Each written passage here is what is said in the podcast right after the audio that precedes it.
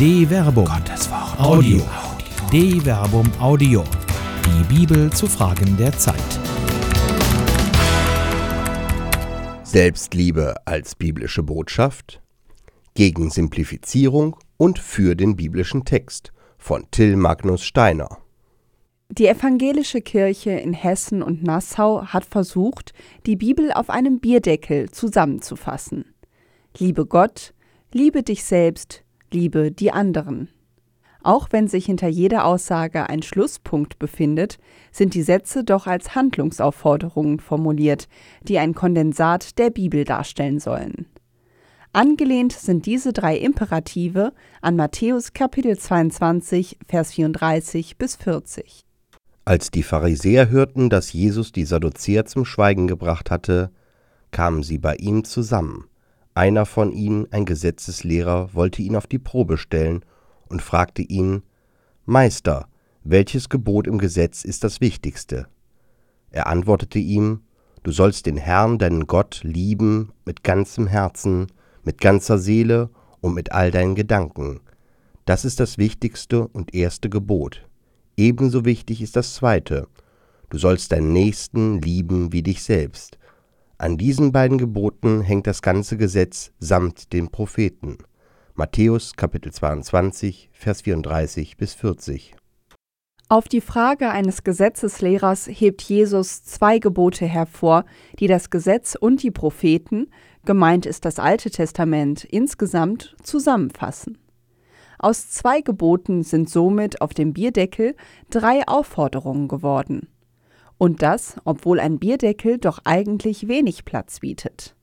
Aber sein Aufdruck verschwindet nur allzu schnell unter dem Bier und wird höchstens verschwommen durch das Glas wahrgenommen.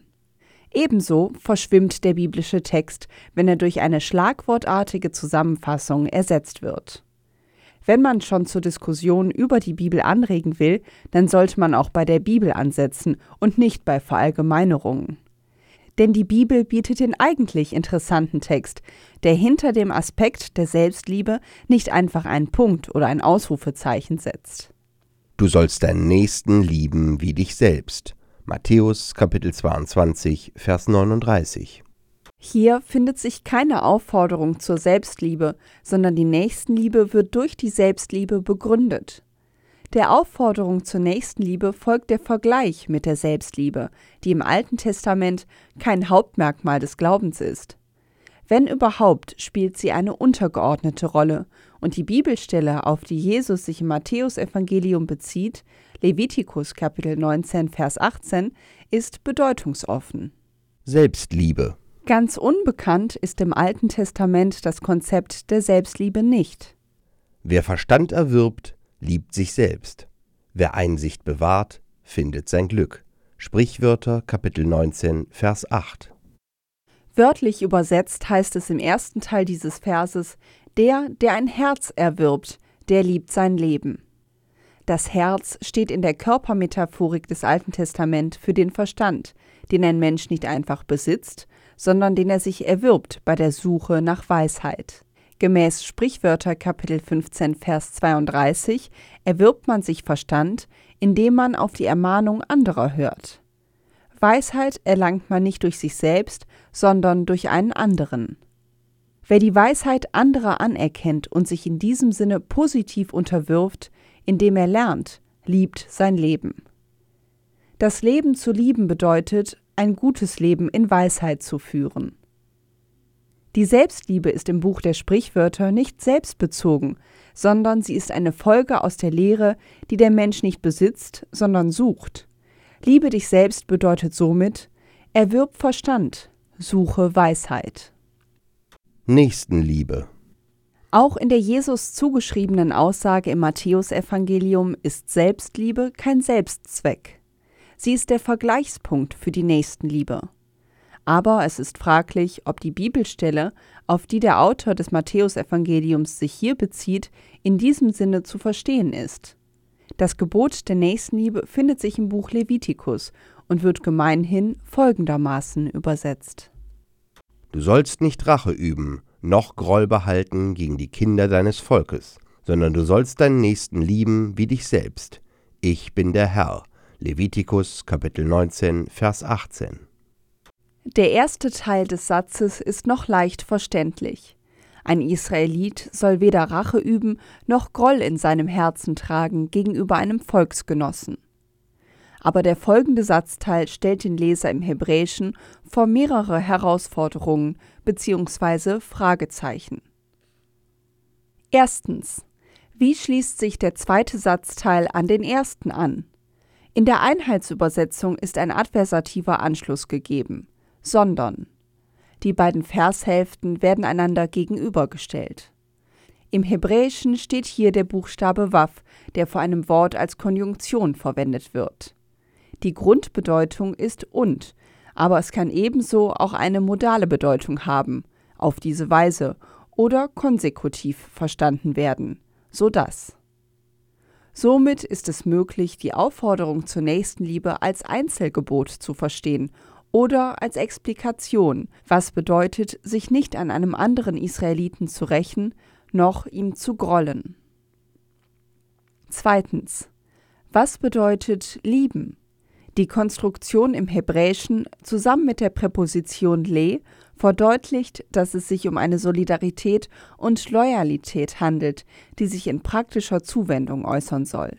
Es geht um eine Aufforderung zum Handeln, zum Liebeserweis.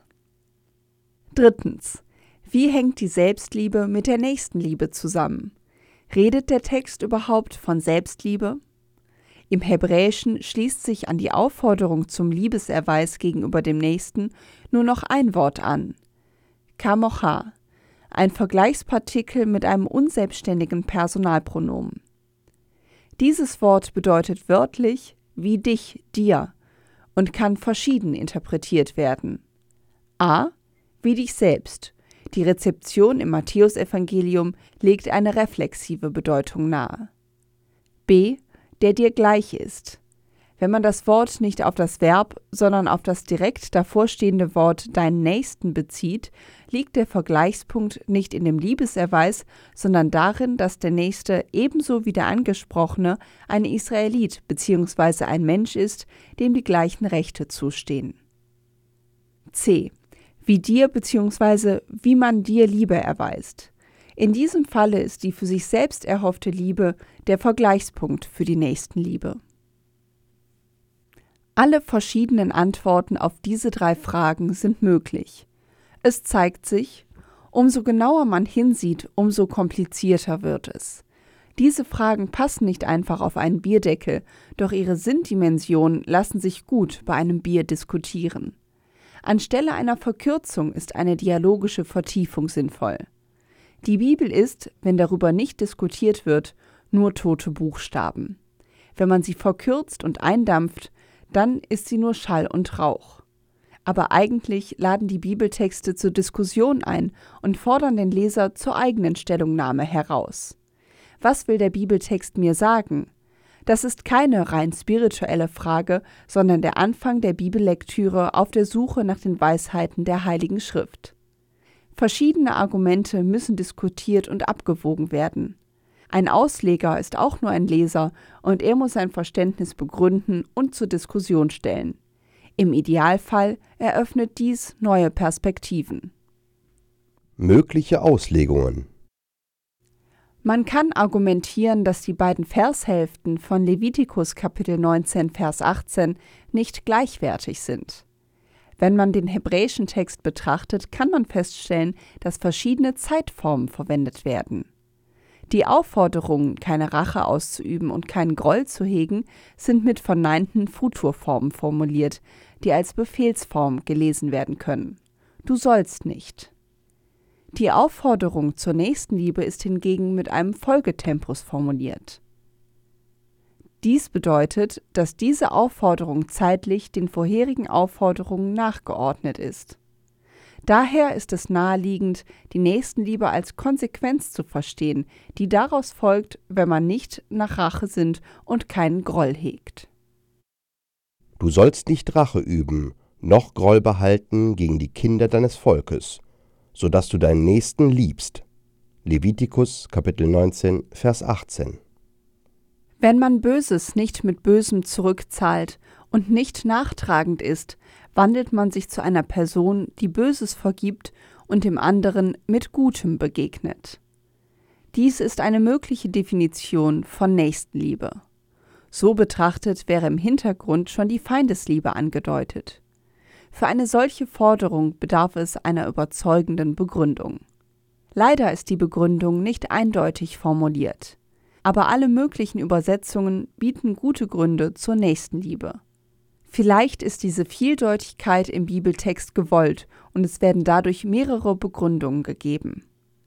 Wenn man die Nächstenliebe mit der Liebe zu sich selbst vergleicht und diese Liebe als eine tuende Liebe versteht, dann kann sich daraus die ethische Forderung ergeben, den Nächsten nur so zu behandeln, wie man selbst auch behandelt werden möchte oder wie man sich selbst behandelt. Du sollst nicht Rache üben, noch Groll behalten gegen die Kinder deines Volkes, so dass du deinen Nächsten liebst wie dich selbst, oder wie man dir Liebe erweisen soll. Ich bin JHWH. Levitikus Kapitel 19, Vers 18. Oder die Nächstenliebe wird durch die Würde des Nächsten begründet. Der Grundsatz der Gleichheit aller würde hier zur Nächstenliebe führen. Dazu passt auch, dass der Vers mit der Selbstvorstellungsformel Gottes abgeschlossen wird. Ich bin JHWH. Da JHWH der Gott sowohl des einen und des anderen ist, sind somit beide Personen, sowohl ich als auch der Nächste, gleich und haben somit die gleichen Rechte und Pflichten. Du sollst nicht Rache üben, noch Groll behalten gegen die Kinder deines Volkes, so dass du deinen Nächsten liebst, der dir gleich ist oder er ist wie du. Ich bin JHWH. Levitikus Kapitel 19, Vers 18. Einladung zur Diskussion.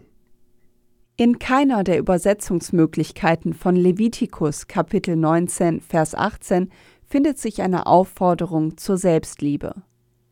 Wenn überhaupt, dann ist die Selbstliebe der Beweggrund zur Nächstenliebe. Im Endeffekt fordert der Bibeltext den Leser und die Leserin zur Nächstenliebe auf und zwingt zur Diskussion über die Begründung für dieses Handeln. Gerne auch bei einem Bier und der Bibel auf der Theke. Eine Produktion der Medienwerkstatt des katholischen Bildungswerks Wuppertal Solingen-Remscheid. Autor Till Magnus Steiner, Sprecher Jana Turek und Marvin Dillmann.